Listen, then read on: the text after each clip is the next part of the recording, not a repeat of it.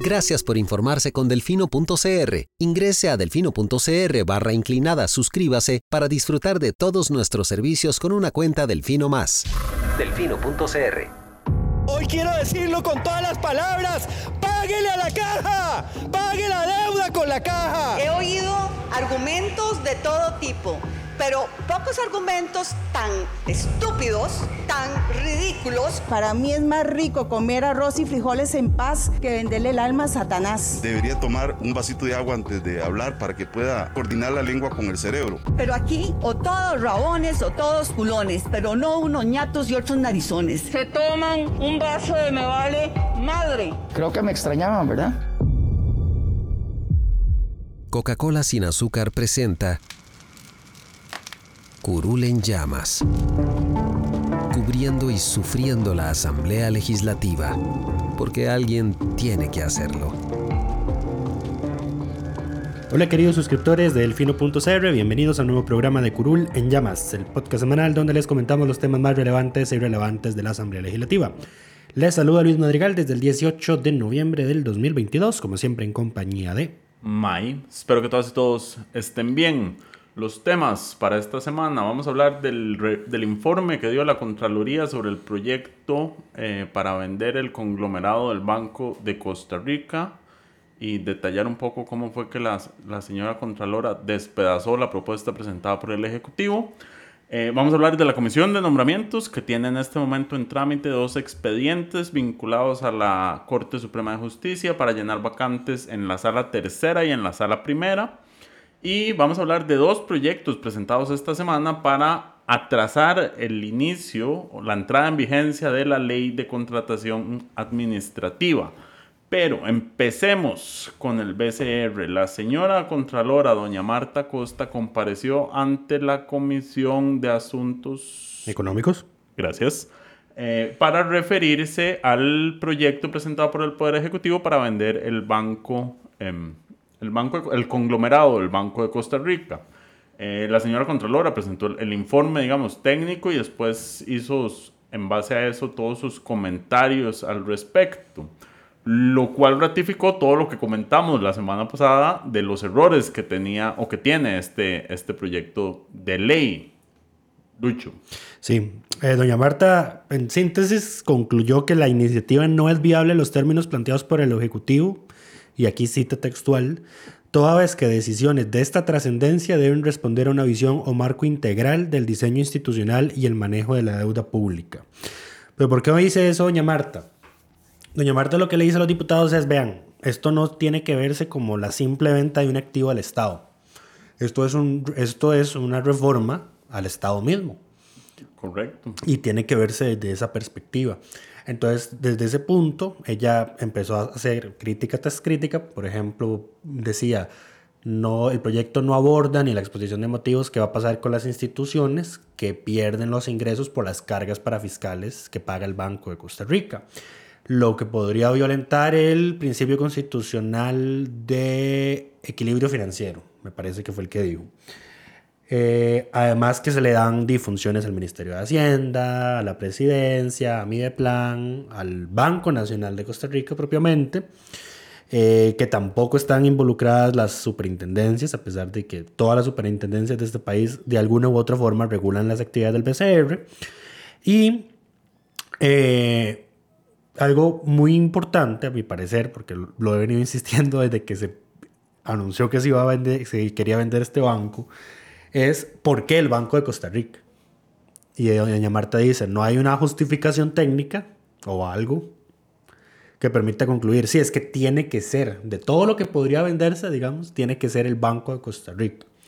Y también, eh, eh, digamos, como que reconfirmó las críticas que habían hecho eh, los jerarcas del BCR cuando comparecieron dos semanas atrás, me parece, una semana atrás, de que la venta por pedazos del banco va a afectar el precio final y, y ella le suma que la venta por pedazos también afectaría el propósito del proyecto, que es bajar el nivel de la deuda del Estado. Correcto, también mencionó, bueno, lo ya sabido, de que no se sabe de dónde se sacó el cálculo de cuánto aportaría esto a recortar la deuda, porque no es el, no es el valor real, digamos, es como un estimado, muy estimado y muy mal estimado. Correcto. Entonces, básicamente, el Ejecutivo presentó un número ahí ficticio con base en... En un estudio de dos funcionarios del Banco Central. Correcto, eh, pero que no es realmente el valor real que tendrá el banco. La, el otro señalamiento muy importante que hace la señora Contralora es que el proyecto de ley pretende básicamente eh, zafarse de la ley de contratación administrativa estableciendo sus propios principios eh, para ciertos procesos. Entonces, en lugar de que se tengan los controles que, que, debe cumplir el Estado según la ley de contratación administrativa, que además, recordemos, entra, la nueva entra a regir, la nueva entra a regir a partir del primero de diciembre. Eh, este proyecto de ley lo que busca es eh, salirse de esos controles. Crea y, una subespecie de, de, ley de contratación administrativa para esta venta. Para este caso en específico y con una mucho menor... Eh, todo. Rigurosidad. Todo. Con todo, menor todo. Todos los controles de hecho, doña Marta prácticamente lo dice. Ella considera que hay, parece que hay una huida de los controles en materia de contratación administrativa, así lo dijo directamente ante una consulta de don Gilberto Campos. ¿Por qué? Porque además de que dice que dice, bueno, ella señala dos cosas. Uno, que en una parte de la ley dice que no se va a aplicar lo que establece la ley de contratación administrativa que entra a regir en diciembre. Pero por otro lado dice que hay que cumplir con los los funcionarios tienen que cumplir con los principios que establece la ley de contratación administrativa. Entonces ella dice ahí como que ahí hay un sinsentido. Eh, nada raro, de esto vamos a hablar después, pero nada raro que la, la, diputada oficialista número 11, Carolina Delgado, haya presentado un proyecto de ley para trazar la entrada en vigencia de la, de la nueva ley de contratación administrativa o en un año. Sí. Pero eso hablaremos después. Y otra cosa que ella mencionaba es, vean, eh, los que han licitado con el Estado saben, por ejemplo, que hay licitaciones de mayor o menor cuantía. Eh, y cuando uno licita con el Estado, dependiendo del monto de las contrataciones, eso es susceptible o no de apelaciones ante la Contraloría General de la República. Tiene mayores o menores controles, por así decirlo. Correcto. Entonces, ¿qué es lo que ocurre? Que la ley, explicaba doña Marta, establece que todas las contrataciones, la contratación de la persona física o jurídica que va a evaluar la moralidad de los oferentes. De esto ya hablamos. Toda esa cosa, a todo eso, se va a hacer siempre por una licitación de menor cuantía, independientemente del monto que se vaya a pagar por esas licitaciones. ¿Y qué afecta eso? Afecta los tiempos, afecta las posibilidades de apelación, los tiempos que hay para apelar y los tiempos que tiene la Contraloría también para apelar. Entonces, doña Marta, de hecho, decía explícitamente, este proyecto, así como está, violenta las, nuestras facultades constitucionales. Porque por no les permite hacer el control que Correcto, les es que el control de las ventas del Estado y las compras del Estado está establecido en la Constitución y es resorte de la Contraloría. Y entonces ella decía, a ver, nos dan una X cantidad de tiempo que es inferiorísima a la que establece la ley de contratación administrativa. Y si nosotros no, no contestamos en ese tiempo, se aplica el silencio negativo y entonces hay consecuencias para la Contraloría. Entonces consideramos que esto pues, afecta nuestra operación y funcionamiento, entre comillas, digamos. Si fuera la autonomía, sí, algo así. Eh, pues sí, criticó mucho el tema de los controles. Eh, pues lo del tema del precio ya lo comentamos. Y también ella como que le dio la razón a lo que habían dicho los funcionarios del banco, de que antes de vender un banco estatal hay que preparar la entidad, planificarla y hacerlo desde una perspectiva integral. Y que a su parecer eso no se realizó en el caso del BCR.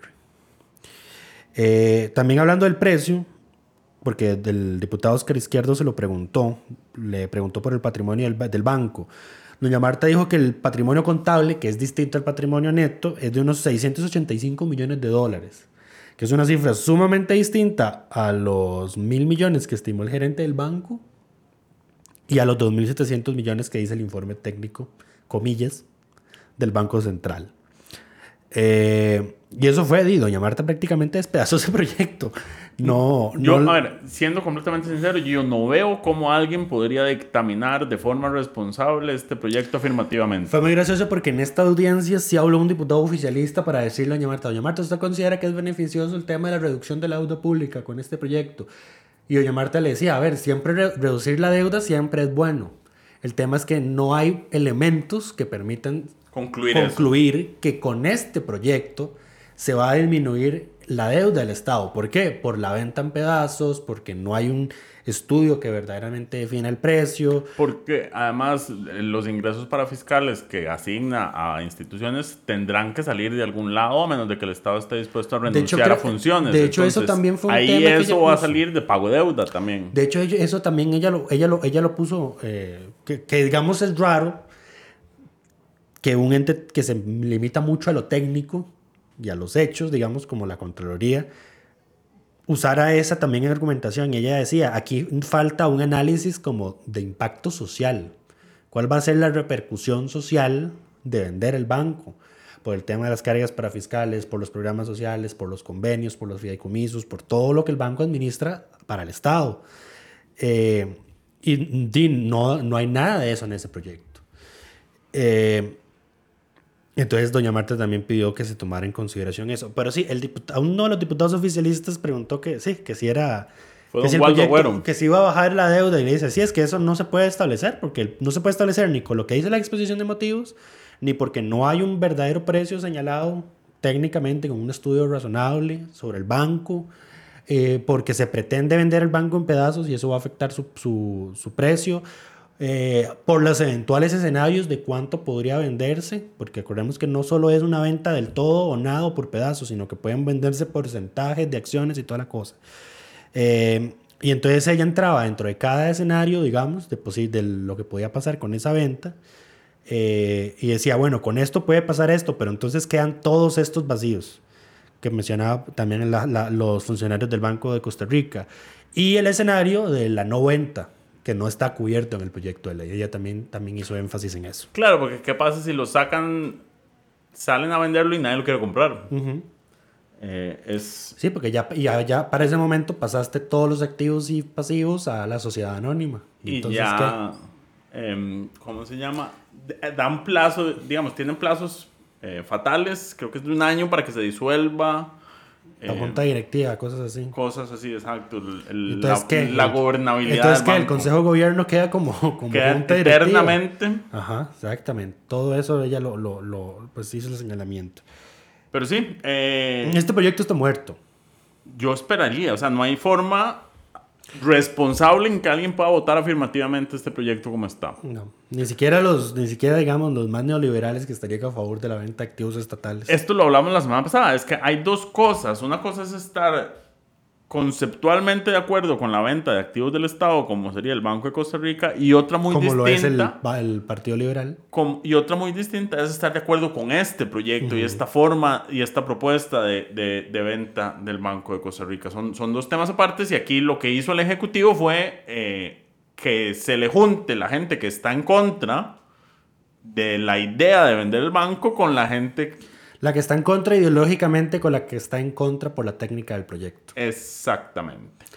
Pero bueno, eh, eso, eso, es, eso fue el, el resumen de esa comisión. Esta semana estuvo muy floja. Muy floja y de nuevo, noviembre no es solo los aires mundialistas, es también que Los aires navideños, los aires de sesiones extraordinarias, los aires de presupuesto. Está el presupuesto de la República acaparando el trabajo del, del, del plenario legislativo y además, como estamos en sesiones extraordinarias, las comisiones tienen una capacidad limitada, eh, una cantidad limitada de, de los proyectos que pueden que pueden conocer y a los cuales pueden dedicarse. Entonces estos se reflejan en semanas flojas. Eh, pero bueno, pasamos al siguiente tema, tal vez para amarrar los proyectos presentados. Esta semana, a ver, en mayo del 2021, si no me equivoco, se aprobó una nueva ley de contratación administrativa que fue justamente impulsada por la Contraloría General de la República y que viene a actualizar todo el marco normativo de las contrataciones del Estado. Esto era un poco a lo que se refería doña Marta Costa. Esa ley tiene un, una vacancia de 18 meses, si no me equivoco, porque entra a regir a partir del primero de diciembre, es decir, en dos semanas, básicamente, porque ya estamos 18. Y como siempre, en Cuesta Moras, se ponen a correr días antes de que las leyes se venzan eh, para presentar dos proyectos de ley, uno presentado por la diputada de Liberación Nacional, eh, doña Rosaura Méndez, que pretende que se extienda por seis meses más el periodo de vacancia y sea eh, hasta junio del próximo año que entre a regir la nueva ley. Y otro presentado por la diputada oficialista Carolina Delgado. Eh, ¿Qué? ¿Aquí? Carolina Delgado, que era, llegó, con, llegó con el PLN a su curul, pero desde que está ahí sentada se ha tirado del lado del gobierno y eh, propone que se atrase por un año la entrada en vigencia, o sea, hasta el 1 de diciembre del 2023. Este es un tema sensible, porque, a ver, en términos prácticos, la capacidad que tiene la Asamblea Legislativa de aprobar este proyecto antes del 1 de diciembre es bastante limitada. La discusión de la próxima semana va a estar eh, acaparada por, por el presupuesto nacional que tiene que quedar aprobado antes del 27 en primer debate y hay una larga lista de personas pendientes que quieren hacer uso de la palabra al punto que incluso Rodrigo Arias amenazó de que si se extendían iba a tener que sesionar sábado y domingo.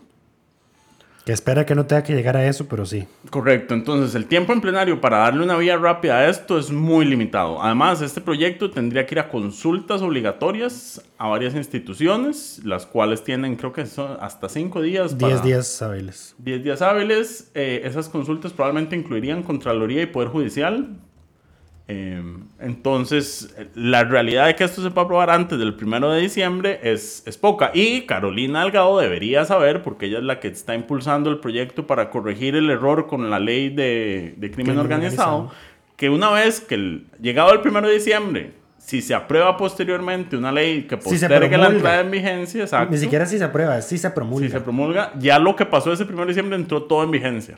Y ahí hay derogatorias eh, y demás que se pueden, que pueden complicar mucho la situación en un tema sensible como las contrataciones administrativas. Así que tengo que señalar que es absolutamente irresponsable de parte de ambas diputadas ponerse a estas alturas a presentar estos proyectos. Eh, porque lo que hacen es abrir un un riesgo, porque además sus proyectos son basiquitos. Eh, ni siquiera fue que les tomó meses redactarlos. Lo único que escriben es posterguese la entrada en vigencia. Eh, no toman en cuenta qué va a pasar si este proyecto se aprueba una vez pasado el primero de diciembre.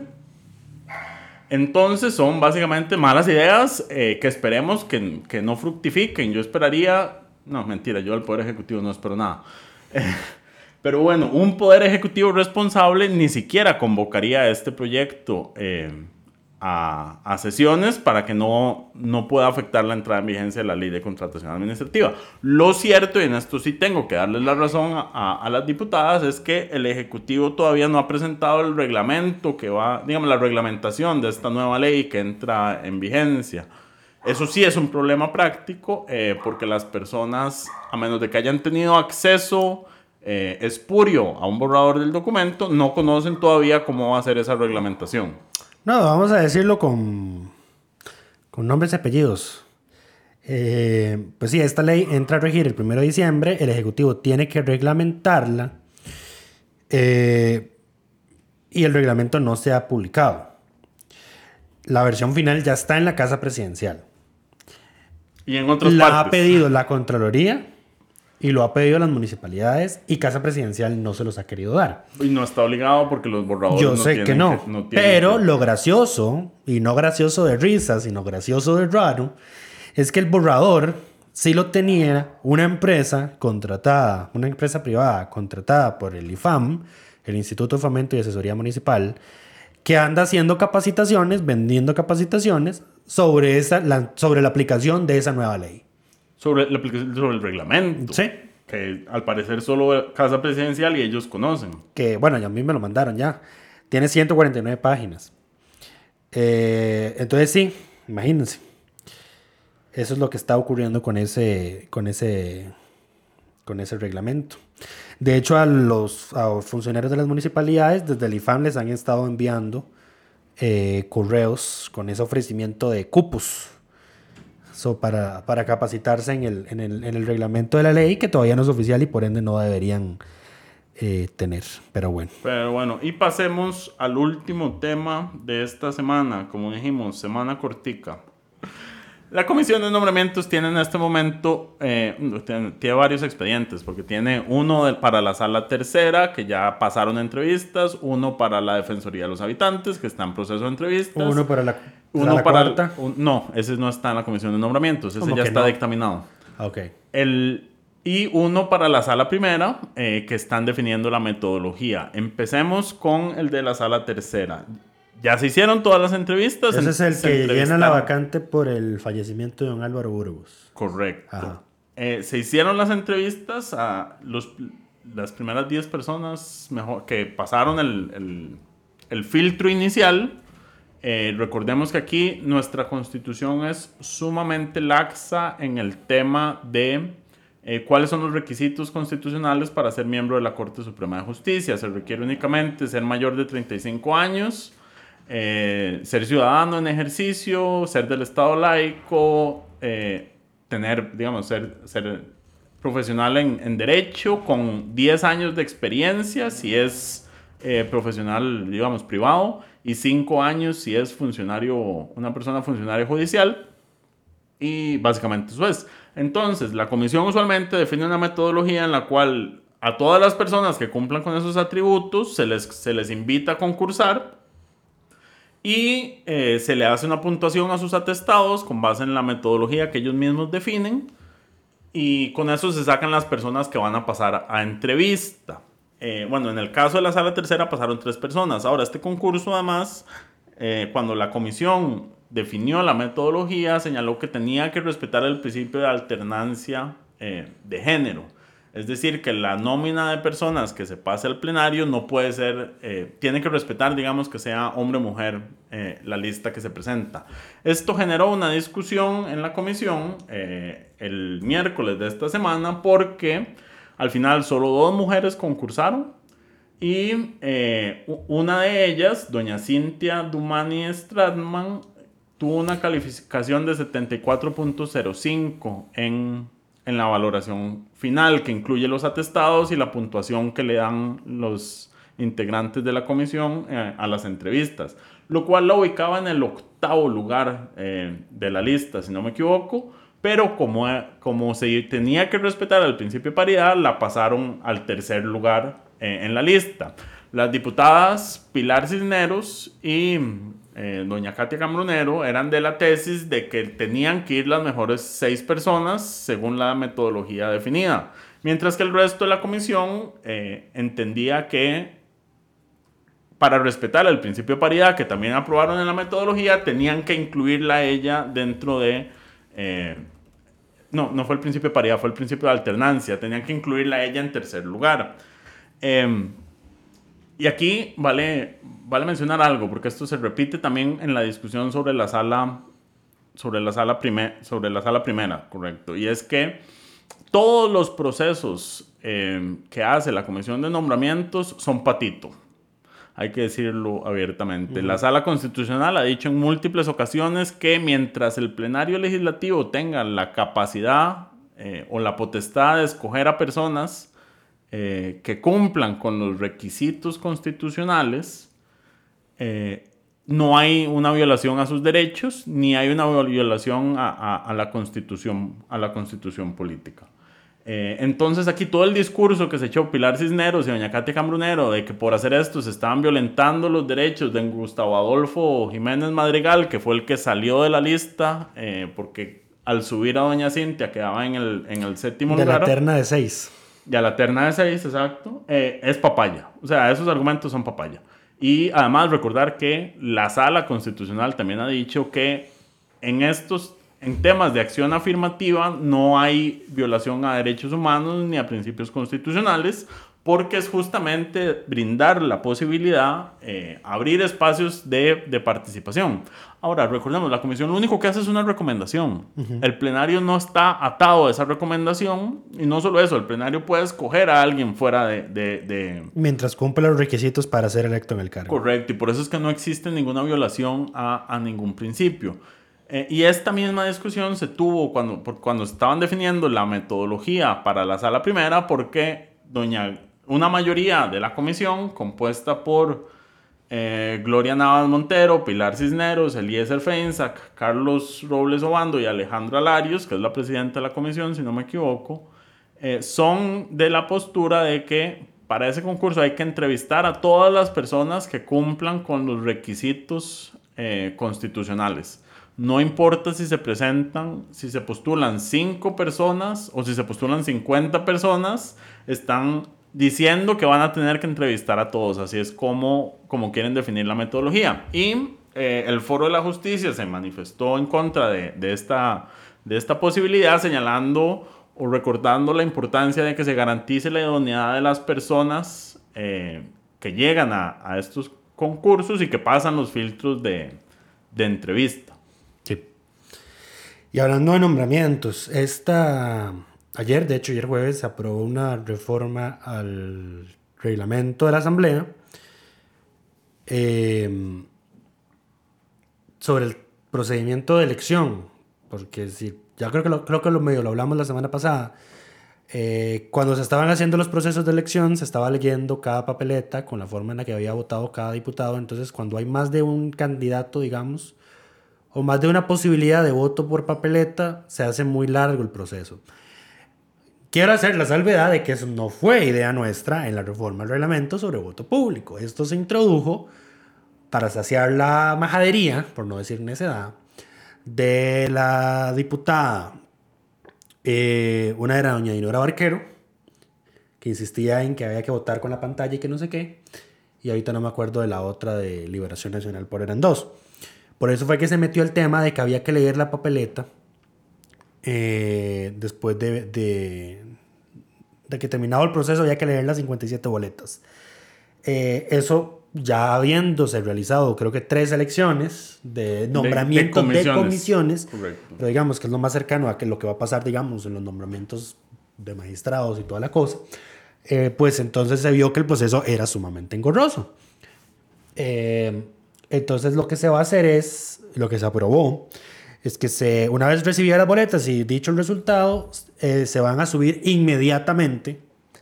Y espero que cuando se diga inmediatamente es inmediatamente a la, al portal legislativo para que las podamos ver desde ahí.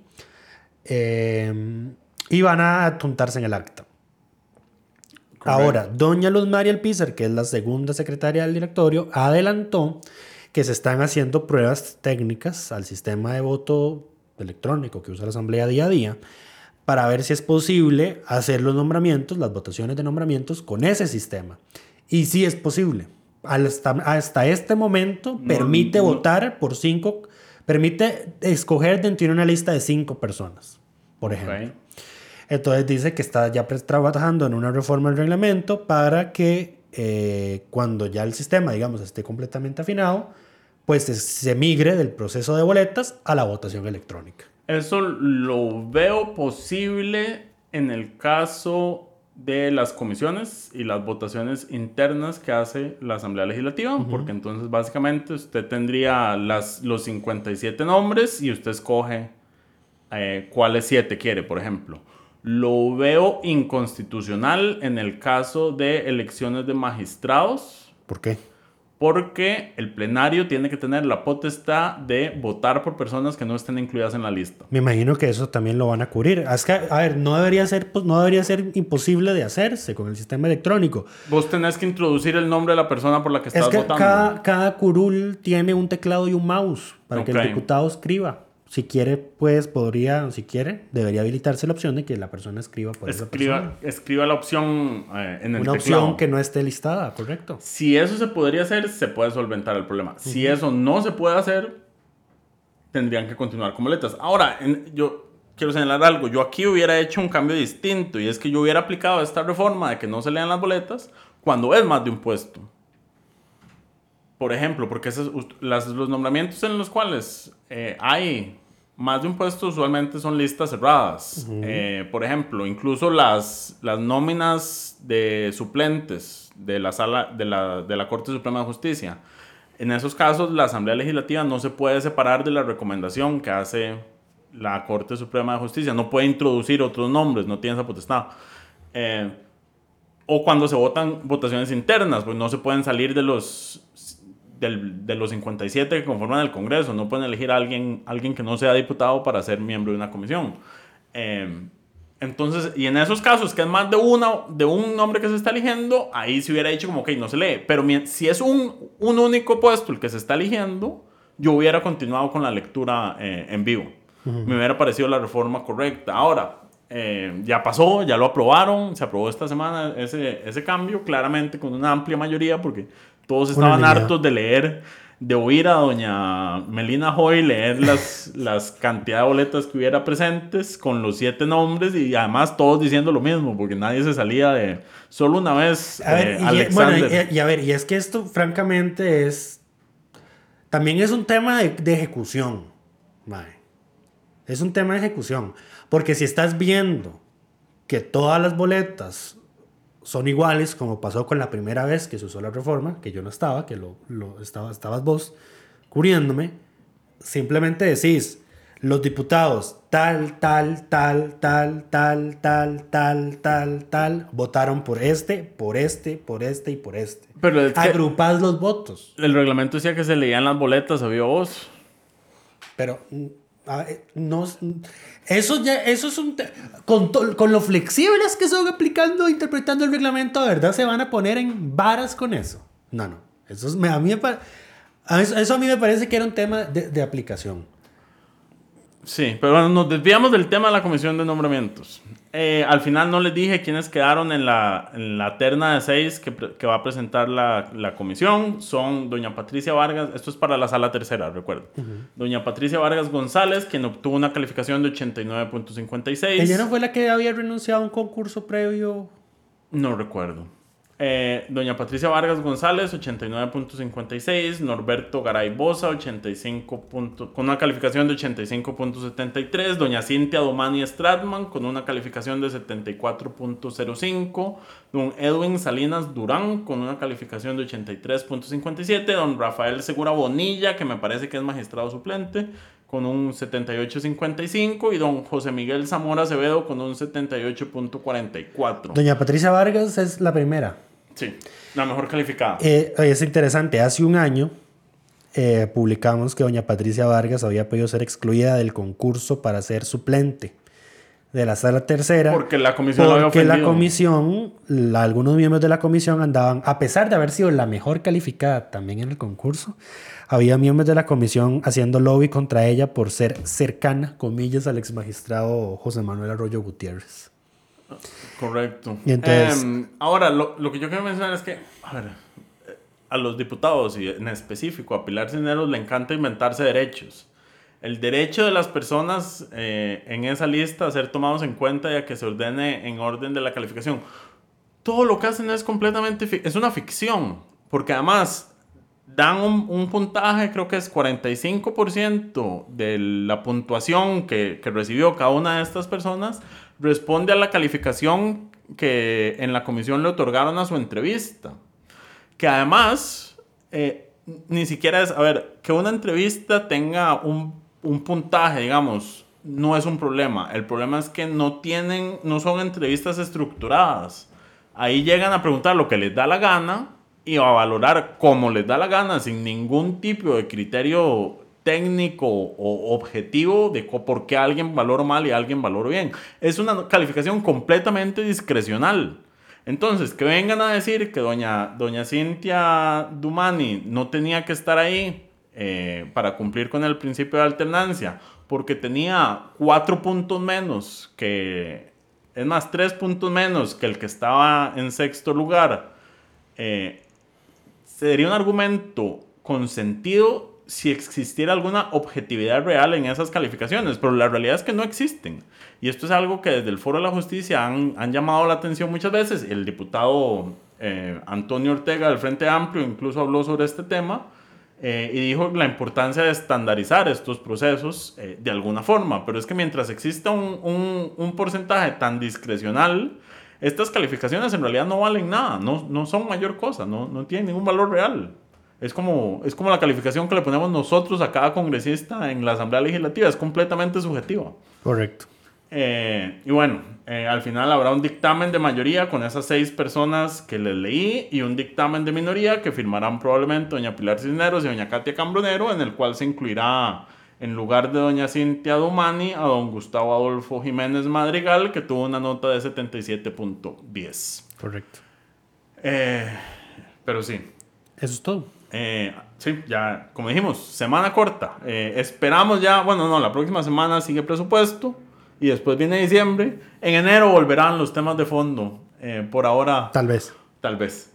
Eh, pero bueno, por ahora esperamos que todas y todos estén bien y nos escuchamos la próxima semana. Coca-Cola sin azúcar presentó Curul en llamas, cubriendo y sufriendo la Asamblea Legislativa, porque alguien tiene que hacerlo.